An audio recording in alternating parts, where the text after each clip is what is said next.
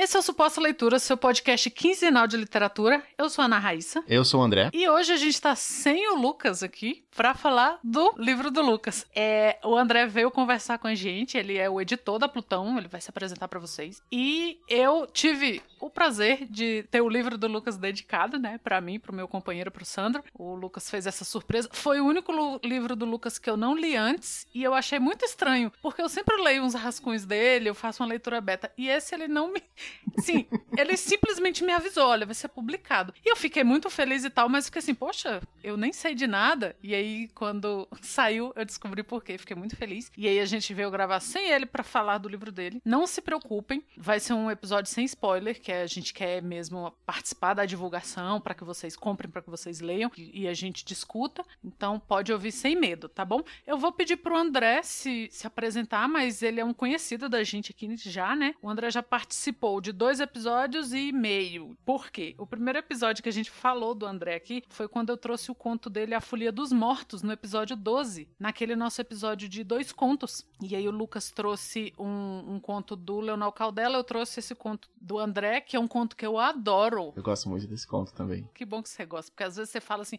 eu adoro, e aí o escritor fala assim, ah, eu nem gosto muito. Aí você pensa, não, foi feita de otário. Ele saiu na Trasgo, não foi? Isso. E aí depois, no episódio 52, você veio conversar com a gente sobre a imortalidade de Rui Leão do Machado de Assis. Foi quando a gente trouxe o Machado de Assis da ficção científica pro, pro podcast. E que foi um episódio muito legal porque teve um bom retorno e as pessoas todas ficaram assim, como assim Machado de Assis escrevendo ficção científica? E a gente teve um papo muito legal sobre o que é ficção científica, né? Afinal de contas. E o que que pode, né? Ah, mas tem que ter o fator científico, ciência uhum. social, uhum. é é, ciência, é ficção científica e tal. Foi um papo bem legal. E finalmente, no episódio 95, você conversou com o Lucas um episódio sobre como começar a ler ficção científica, né? Então a gente vai deixar esses links aí para quem não ouviu o André e agora eu vou pedir André para você se apresentar para a galera, o que que você faz, como diz o pessoal, qual o seu sabor de pastel, né? eu sou eu sou escritor e editor e tradutor e algumas outras coisas. Hoje eu tô aqui como editor, né? Como editor da Plutão Livros, que foi publicou o livro do, do Lucas. Ele o livro ficou aí um tempo no forno, mas agora saiu, já tá aí nas lojas digitais. E é um livro bem legal. E o que mais que passou no meu sabor de pastel? Eu, eu, gosto de bastante de pastel de carne seca. E eu gosto de pastel de palmito, gente. Me desculpa. Também muito bom. Olha aí, tá vendo? Não sou só eu. Duas pessoas no mundo. Porque geralmente eu falo que eu gosto de pastel de palmito, as pessoas acham estranho. Sério? É. E eu não posso muito irritar as pessoas nessa época do, do Brasil, porque meu sobrenome é Guedes. Então, assim, eu já tenho tudo contra mim. E eu não posso sair falando aí que eu gosto do pastel que as pessoas não gostam. Porque vão falar, olha aí, tá vendo? Mas, gente, sem relações, pelo amor de Deus. É, eu sou Guedes sem querer.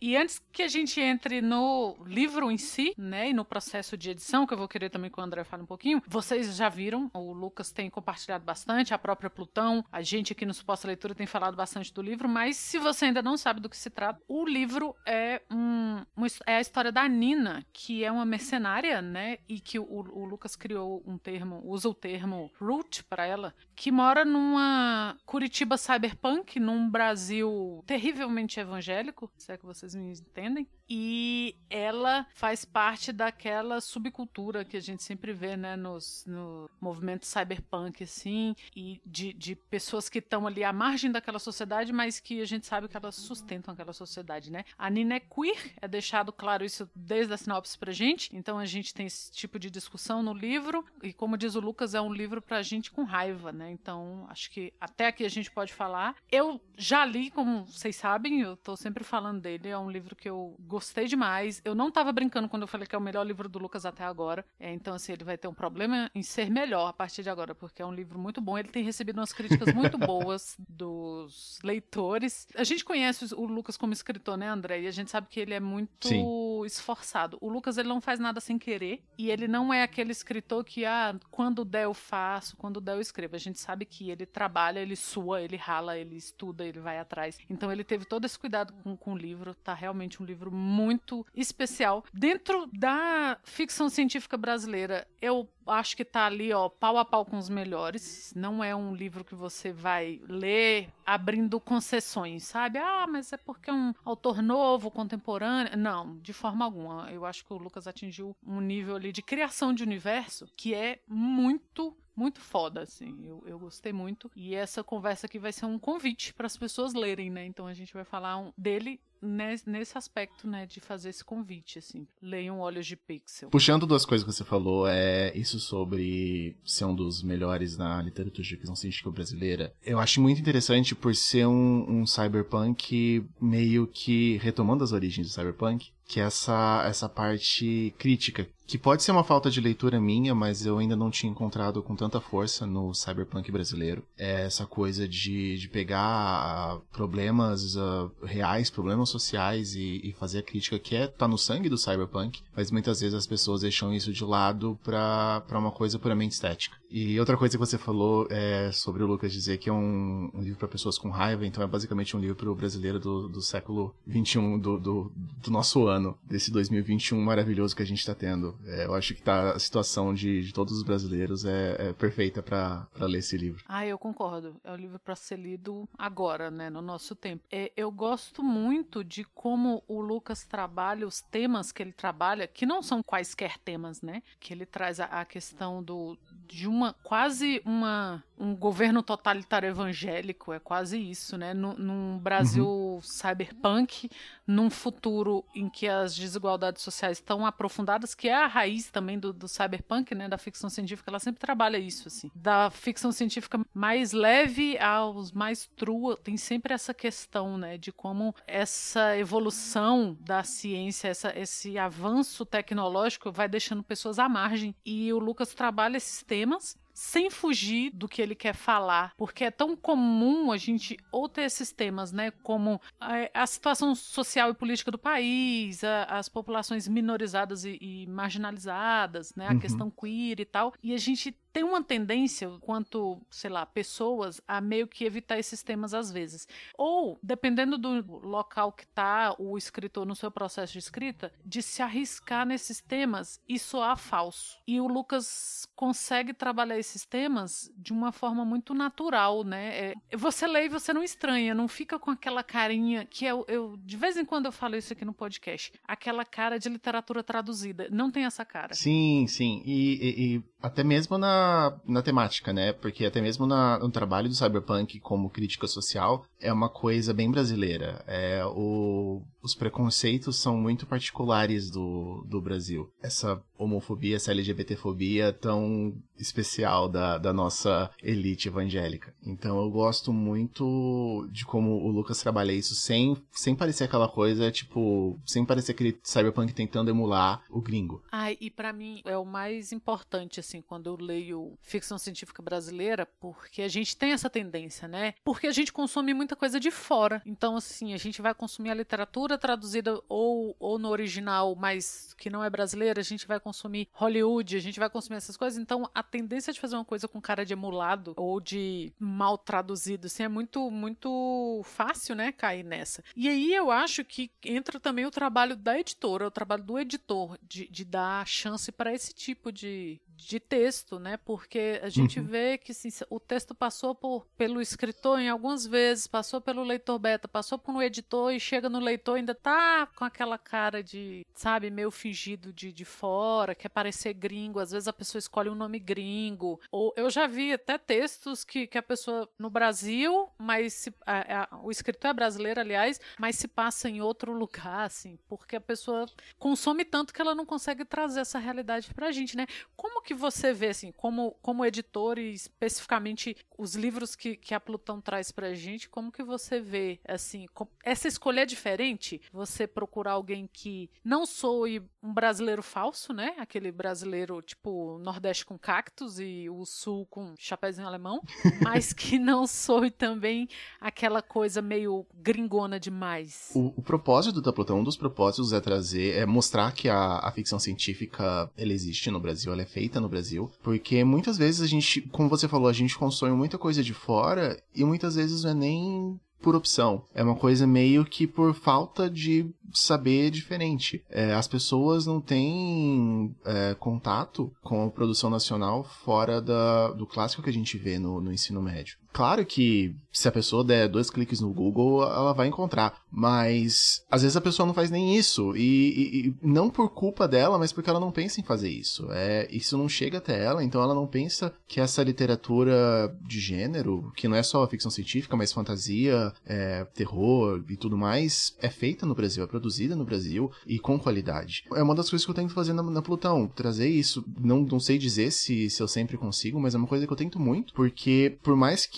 outras editoras também publiquem, é, tem não sei se eu vou falar uma coisa, uma coisa que vai soar meio amarga agora, mas tem edições e edições. Tem gente, tem editora que você paga, ela publica seu livro sem tocar no seu texto. Tem editora que faz só a preparação e vai lá, o, o, o texto do livro tá bonitinho, mas não, não teve o trabalho de, de edição na, na história do autor. Eu tento. É, eu, eu, trabalhei com o texto com o Lucas. É, o Lucas eu ainda tenho o privilégio de ser amigo dele, então a gente conversou bastante no processo. Não foi uma coisa só de, de editor e autor, não foi aquela coisa só eu mando, ele responde, a gente conversou, a gente discutiu algumas coisas, algumas sugestões que eu dei. Por bem ou por mal, eu faço isso. É, eu, não, eu não, nunca vou chegar e falar pro autor, uh, vamos publicar o seu texto do jeito que tá. Eu acho que o máximo que eu cheguei de, de fazer algo assim foi no o Diário Simulado do Delson, que é o outro cyberpunk da editora, que eu gosto muito. Só que como ele já tinha sido publicado no Notepad, eu falei, Delson, eu vou trabalhar com o texto, mas eu vou tentar não mudar tanto, porque é uma história que as pessoas já já, conhecem desse jeito, então eu não, não, não quero publicar uma coisa e, e tá completamente diferente do que as pessoas esperam. Então isso foi conversado, a gente foi, mas eu sempre tento fazer esse trabalho de, de edição mesmo. Que é uma coisa que infelizmente tem todo mundo tenta. Eu não sei se isso, se isso responde o que você, o que você perguntou, mas é assim que eu, que eu abordo as coisas. É, eu sempre tento fazer o melhor, e, e, trabalhar com o texto para nesse sentido de, de, tentar melhorar mesmo, de tentar deixar o texto o melhor possível para chegar no leitor. Ah, responde sim, com certeza. Mas aí você falou dessa questão de você e o Lucas serem amigos, aí eu fiquei pensando numa coisa aqui. É mais fácil editar um amigo ou um desconhecido? Eu acho que um amigo. Porque, como eu falei, tem esse esse bate-bola, essa, essa coisa que você faz, você conversa, você, você sugere, não fica aquela coisa só por e-mail. Então, claro que, que tem um, profissionalismo, o, o, Lucas também é super profissional, ele, ele analisava minhas sugestões e ele me respondia às vezes, às vezes, porque o processo foi bem, foi bem longo, porque eu tava, que o Plutão é meu, a única coisa, meu único trabalho, então muitas vezes eu, eu acabava demorando, eu, eu mandava para ele pensando, nossa, tá, agora isso aqui ele vai demorar até o final de semana para me devolver, eu posso ir trabalhando no resto, mas não, depois de dois dias ele me respondia. É, é a cara do Lucas. Já aconteceu comigo. Falar assim, nossa, ele mandou coisa pra leitura beta, e você lê e fala de alguma coisa, e você pensa, não, aí quando voltar eu faço outra leitura. Aí dois dias depois ele já tem solução. Aí você pensa, ele não dormiu. Então tem essa liberdade, sabe? A gente conversar e de fazer esse tipo de coisa e, e, e mandar as coisas. É, alguma dúvida que tem, é, já às vezes à noite pensando, manda. Então com amizade tem essa liberdade. Pelo menos para mim é assim. Eu imagino que tem gente que prefira eh, editar desconhecidos porque deve ser mais uh, mais fácil talvez criticar o texto, não sei. Eu sou amigo de vários autores meus, alguns depois de eu ter escolhido o texto, que é o caso do Lucas, e ainda não não aconteceu de eu ficar com medo de criticar ou de receber uma resposta negativa, talvez a uma crítica, uma coisa tipo, nossa, você é meu amigo, você tá falando isso. Nunca, nunca aconteceu isso comigo, pelo menos até agora. Então para mim eu, eu acho mais fácil editar uma pessoa que eu tenha esse esse tipo de, de relação. E o Lucas, ele é muito profissional, né? Eu sinto ele isso é. também. Eu, eu conheci o Lucas através de um amigo nosso que escuta a gente, o Gastão. Eu trabalhava com o Gastão e o, o Lucas tinha um outro podcast há mil anos e eles, com o Gastão, e eles precisavam. Eles estavam procurando alguém para gravar um episódio sobre literatura, né? Sobre indicação de livro. E aí o Gastão me chamou, fiquei ali com aquele contato com o Lucas e tal. E um dia ele falou: Ah, eu vi que você é revisor e eu preciso de um de um help aqui com, com um texto meu. E a gente começou a conversar, mas eu percebo que a partir daí o trabalho que eu fiz com ele nos outros textos, a gente foi ficando amigo e foi ficando mais fácil. Mas porque o Lucas é muito profissional, você sabe que ele, é. que, que, ele tá entendendo assim que a crítica, você não tá criticando o texto dele, ele não é cheio de dedo com o texto dele. Eu falo aqui em casa, é a pessoa que eu conheço que mais sabe ouvir uma crítica assim, e ele não se ofende, ou se ele se ofende, ele esconde muito bem.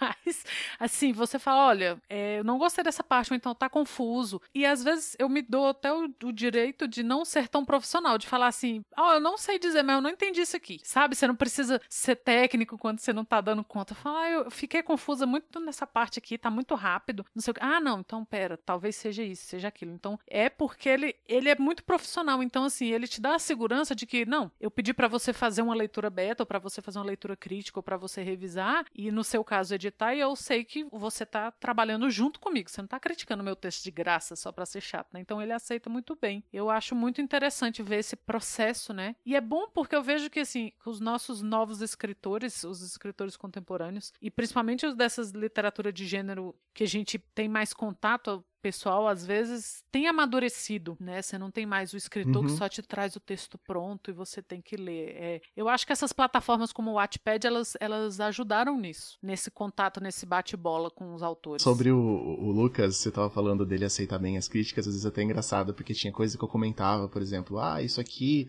eu acho que não precisa estar tá aqui, eu acho que pode cortar, mas se quiser a gente pode dar uma, uma, mudada, tentar retrabalhar. Ele virava, não, pode cortar tudo então, vamos lá.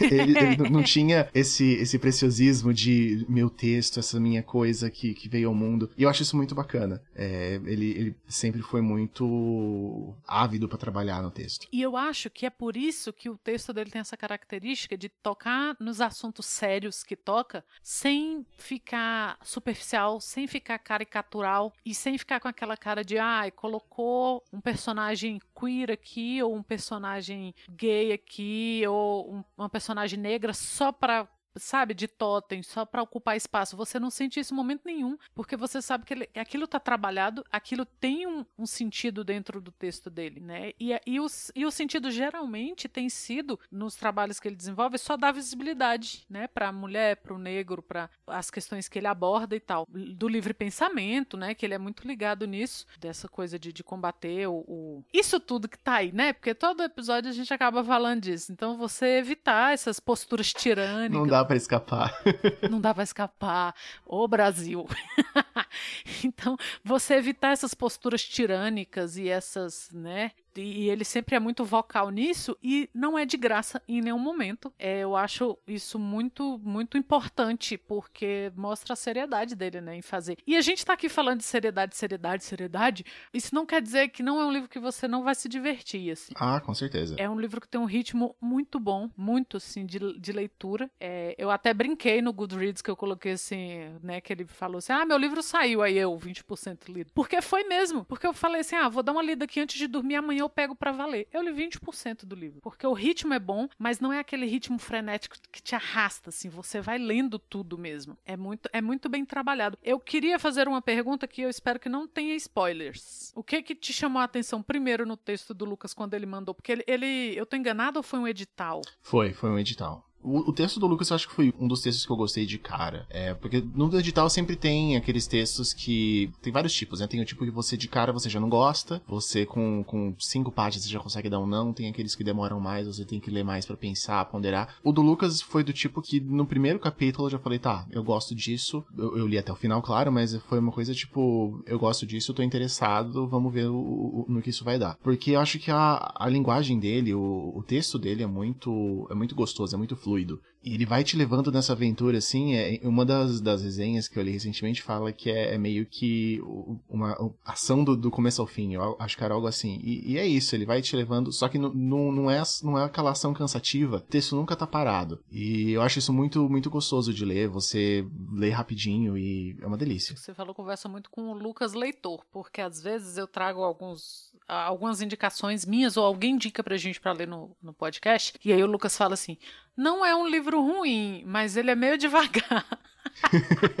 e aí, quando você lê o texto do Lucas, você entende por que, que ele acha tudo devagar. Porque o texto dele tem um ritmo, e é o que você falou, não é um ritmo que atrapalha a sua leitura, porque eu, por exemplo, em nenhum momento eu tive que voltar para ler para entender uma cena de luta, por exemplo. Porque às vezes tem isso, o ritmo do texto te leva e aí você acaba não entendendo muito bem o que aconteceu, por exemplo, numa cena de luta. E Sim. não, no, do, o do Lucas é bem trabalhado ao ponto de você estar tá acompanhando aquilo tudo e você tá vendo o que acontece. Você não fica confuso, você não fica perdido, você não tem que voltar. E isso é o que eu vejo toda vez que ele lê um livro, ele fala: "Nossa, é muito bom, mas ele é meio lento, ele é meio devagar". E você fala: "É porque ele gosta gosta de manter um ritmo no, nos textos dele e é uma coisa que quem já leu outros textos dele vai perceber. O Lucas é muito de inícios de impacto. Você começa lendo um livro ou um, um, conto do Lucas, você já sabe se você vai até o final. Que é o que você falou. Quando você falou, eu lembrei disso. Que é uma impressão que eu tenho, assim, de que ele prepara o,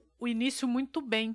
Porque quando você vê, você já tá lendo. Você já tá envolvido na história. Você já tá envolvido na história, você não fica assim, ah, vou ler até a página tal para ver se vai. Não, quando você vê, você já foi, porque tá, ele tem um cuidado especial com esses inícios de livro. Então, eu até agora não vi ninguém falar assim que começou a ler e deixou para depois ou largou, porque e eu acho que isso tem muito a ver com essa escrita inicial dele, a forma como o personagem ou o enredo ou o narrador do, do Lucas pega você pela mão e fala assim: "Vem aqui que eu vou te mostrar essa história". E você vai.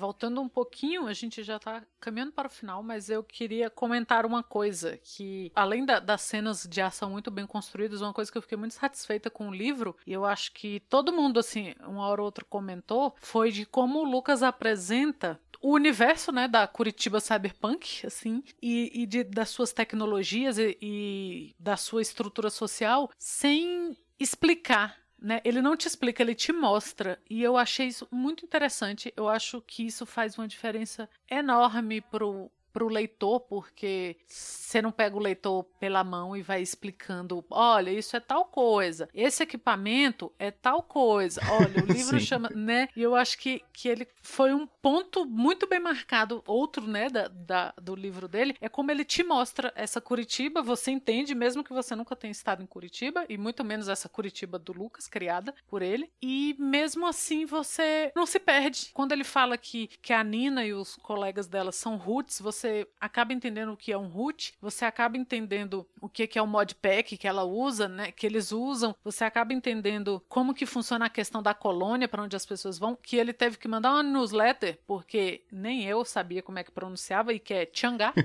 né, que, é, que é uma palavra em chinês. E por que da, da escolha? Ah, olha, fica aí a dica, assinei a newsletter do Lucas, ele tá mais tá dando uma atenção maior para ela agora porque ele ficou um tempão sem, sem mandar newsletter e ele explica a questão do nome da, da né, da, que, que tem toda uma questão da mitologia chinesa por trás, e é, Chang'e, mas como visualmente parece Change, em inglês você fica Sim. meio meio então ele te mostra você tá descobrindo aquele aquele universo ali mas sem precisar te, te dar a linha né? Ele não usa o, o, famoso infodump, né? Mas isso foi uma coisa também que a gente prestou bastante atenção no, no processo de edição. Eu, eu, conversava bastante com ele, alguma coisinha, a gente falava, ó, oh, essa coisa aqui você acha importante manter, o que, que você acha? Então eu, eu espero que a gente tenha feito um, um, um, bom trabalho, mas foi uma, uma discussão bem, bem específica que a gente teve de não ficar essa coisa de isso aqui é, sei lá, explicar todos os, os detalhes de como funciona um root. Não que ele, que ele fizesse isso no original, mas, sabe, de não ficar essa, essa coisa chata de, de explicar tintim por tintim como funciona. É mais fácil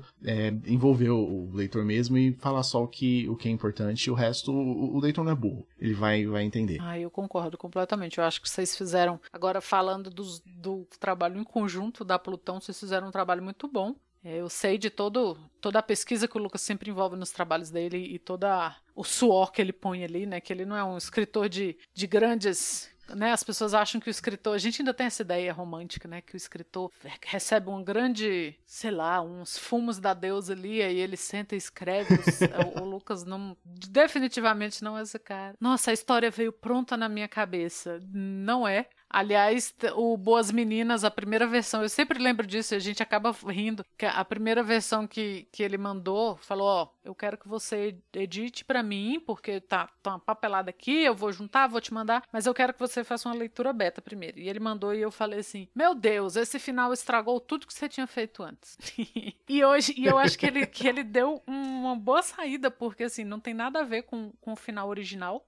E até hoje a gente fala disso e ri. Ele fala, cara, quando você falou isso, eu parei para pensar assim, é, é, tem que mudar esse final aqui. Então ele tá sempre trabalhando nos textos e, e, e é muito importante esse trabalho. Para quem acha que é só publicar, que você pega ali o que você escreveu no Word e joga no Wattpad, olha só a responsabilidade que tem um editor. para te mostrar um caminho que às vezes melhora, mas você tá tão mergulhado no texto que você não percebe, né? É um processo, né? E, e é sempre bom ter, ter os olhos de mais pessoas no seu texto quando eu falo que eu, que eu tento fazer esse trabalho, não é porque eu me acho melhor que os autores, não, mas é porque eu quero ajudar, eu quero, eu quero, não sei sempre se eu consigo ajudar, é, não sei se todo mundo concordaria com, com as, as mudanças que eu sugiro algo assim, mas é uma coisa que é, eu acho muito bacana ter, ter alguém pra estar tá ali pra conversar sobre o texto para falar, olha, vamos fazer isso, vamos fazer aquilo. O que que você acha dessa mudança? O que que você acha desse corte? Eu acho isso legal até nos meus, nos meus próprios textos como, como autor, ter alguém ali para meio que pegar na minha mão e, e falar, olha, vamos trabalhar nisso juntos, é, é, muito, muito beneficial ao texto. O leitor, ainda mais quando você lê com uma certa frequência o mesmo gênero, assim, você percebe quando é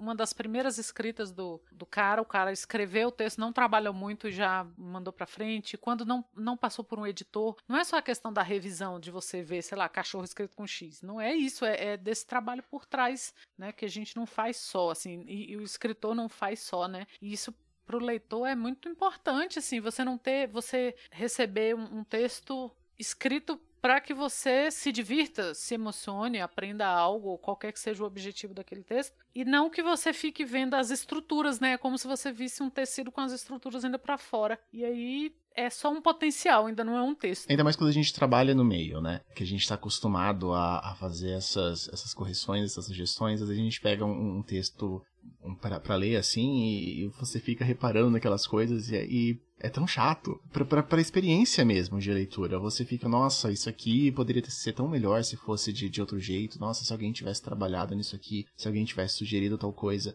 Eu, eu, não sei, pelo menos é uma, experiência que para mim é muito chata. Não, não, é nem, não é nem ruim, é só chata, porque você fica aquela, aquele gosto ruim na boca, tipo, nossa, isso tem muito potencial. Poderia ser tão melhor se alguém tivesse é, é, ajudado ou trabalhado nisso aqui. Ah, é, eu percebo. E eu, como revisora, tenho muito esse problema com o texto traduzido, por exemplo. Que você tem os seus limites enquanto revisor para trabalhar naquele texto, e você recebe um texto que você fica com esse gosto que você falou. Você fica assim, ai.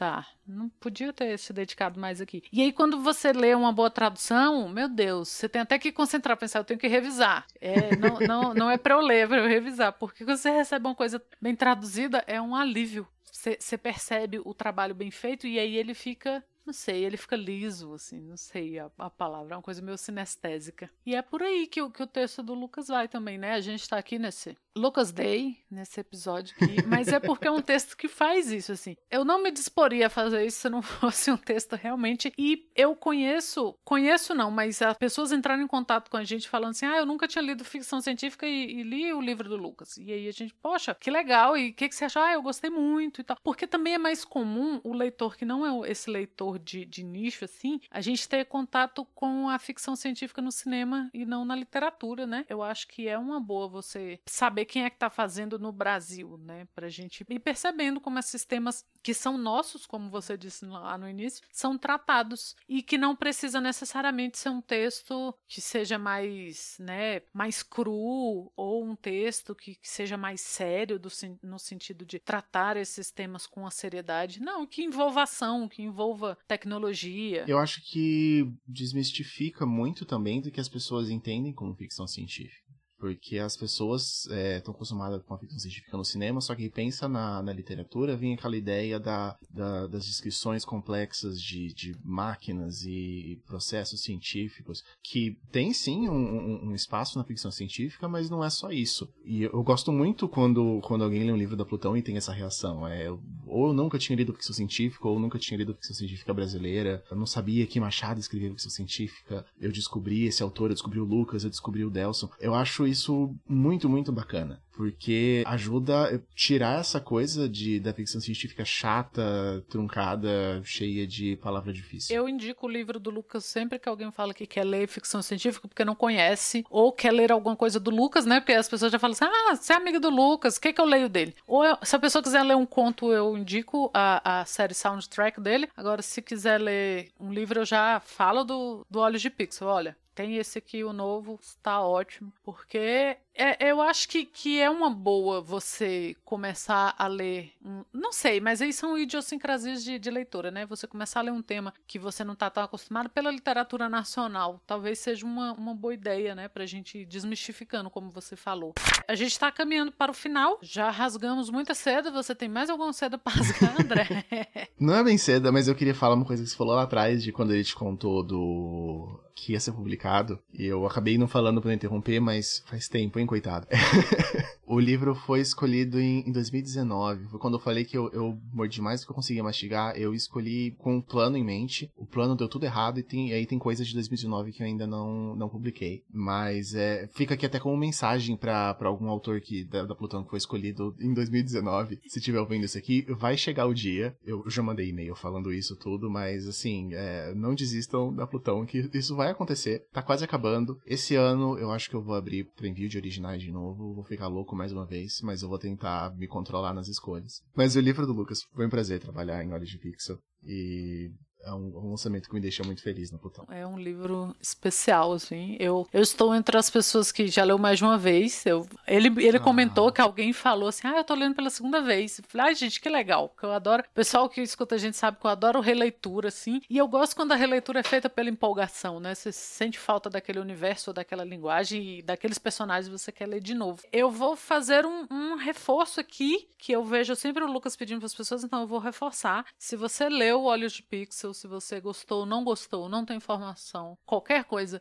faz uma resenha, deixa sua, sua classificação na Amazon, né? Pra, pra galera que trabalha com, com publicação independente é muito, muito importante. Sempre você ajuda. Usa, sempre ajuda. Se você usa o Scooby, se você usa o Goodreads e leu, coloca lá. Se você não leu, mas vai ler, coloca nos seus na sua fila de espera, que cria um buzz, assim. Eu, eu vi pessoas que eu não conheço, mas que de alguma forma o, a minha atualização chegou para elas, talvez por contatos em comum e que colocaram na lista delas para ler e, e, eu sei que, que é a partir disso. Então deixa lá, comente com o autor, assim, a gente está falando muito desse, desse mercado, né, independente, fale com o editor, fale com o autor, são pessoas que geralmente estão muito abertas para saber o que a gente achou, né. Eu leio tudo, todas as, as resenhas, é, o Lucas eu acho que também, tem, tem autor que não gosta, mas o Lucas eu sei que ele tá sempre de olho também. É porque ele é maníaco, ele lê... ele fica, ó, F5, F5. É ele fica, ele, ele, ele, chega do nada, André, a gente tá com tantas resenhas. Eu, ai que ótimo. é, ele, faz, ele monitora bem a, a, a, criação dele, assim. Cara, eu não conheço ninguém que não esteja aberto a, a ouvir. Olha, eu li seu livro, ou li o livro da sua editora. Olha, eu gostei muito do que vocês publicaram e tal. Então, conversem com os autores, com seus autores, né? A gente tem, nos podcasts, a gente tem muito isso de, ah, apoie o seu produtor de podcast, mas apoie o seu escritor né? Que, Sim. que seja com palavras, com, poxa, eu gostei muito do livro, ah, eu indiquei. É muito legal você ver isso, assim. Eu já fico feliz quando alguém fala, eu ouvi o podcast de vocês e eu li tal livro por causa disso. Imagina quando você escreveu o livro. Então, façam o Lucas feliz. É uma delícia. É, quando alguém chega falando, eu, eu, li o que você escreveu, eu gostei, aquilo mexeu comigo de alguma forma, nossa, é, é, a melhor coisa do mundo. E é muito mágico, né? Porque pra gente que, que lê, que, que é leitor, você tem uma ideia, assim, do autor, né? Você gosta de uma coisa que a pessoa escreveu, aí quando você encontra ela, sei lá, numa feira do livro, alguma coisa, você fica meio assim, caramba, escreveu tal coisa que eu gostei. Então, quando a gente tem a oportunidade de conversar, é muito legal. Poxa, eu li tal coisa sua, gostei muito. E é uma experiência quase única do, do autor brasileiro, né? no nosso caso, que tá disponível disponível agora no momento só na internet por causa da, da, da pandemia, mas no, nos eventos e a pessoa tá lá, você pode parar para conversar e, e, sair com autógrafo e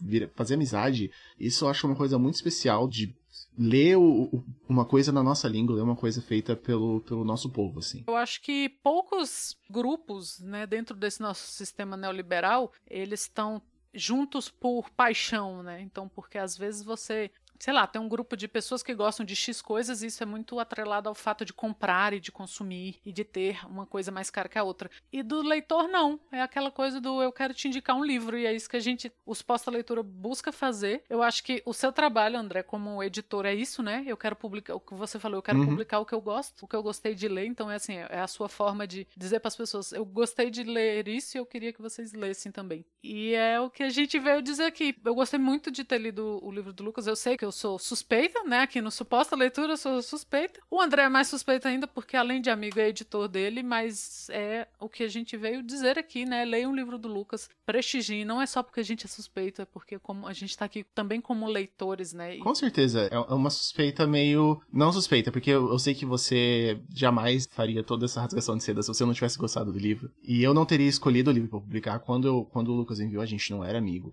Então, assim, é, a gente realmente gosta desse livro, a gente realmente é, gosta do que o, o, Lucas criou. Então, não, não é nada uh, falso aqui, não é nada fabricado. Não mesmo. Agora imagina um livro tão bom que você fica amigo do editor. Olha só. Se você não foi convencido até agora em ler, essa fala do André te convenceu. Porque o cara podia ter falado assim: Ó, oh, amigo, recebemos aqui, não estamos mais. A gente já cumpriu a cota. Imagina, um livro tão bom que o editor ficou seu amigo. Veja você, né? E estamos chegando ao final de mais um Suposta Leitura. E a gente quer te lembrar que esse é um podcast quinzenal. Se você não conhecia a gente, nós estamos em todas as redes, todos os agregadores, e incluindo o Spotify, que a gente sabe que a galera ouve muito mais pelo Spotify. Eu era a única pessoa que ouvia pelo Pocket Cast. Eu e o Rafael, o Rafael já fechou o Pocket Cast, então só tem eu agora. Então, mas a gente tá em todos esses agregadores. A gente tá no Twitter e no Instagram como arroba suposta leitura. E se você quiser mandar um e-mail pra gente, é supostaleitura.gmail.com. Bom, eu sou o André, você pode me encontrar no Twitter como arroba a underline caniato e a minha editora Plutão Livros você pode encontrar em qualquer rede, Twitter, Instagram, Facebook, como Plutão Livros tudo junto. E eu sou a Ana Raíssa, vocês também podem me encontrar no Twitter, é arroba Ana Raíssa, tudo junto com dois N's, dois R's, dois S. E daqui 15 dias estaremos de volta com o Lucas. Leiam Olhos de Pixel, fala pra gente o que vocês acharam, deem a classificação de vocês lá na Amazon e até mais.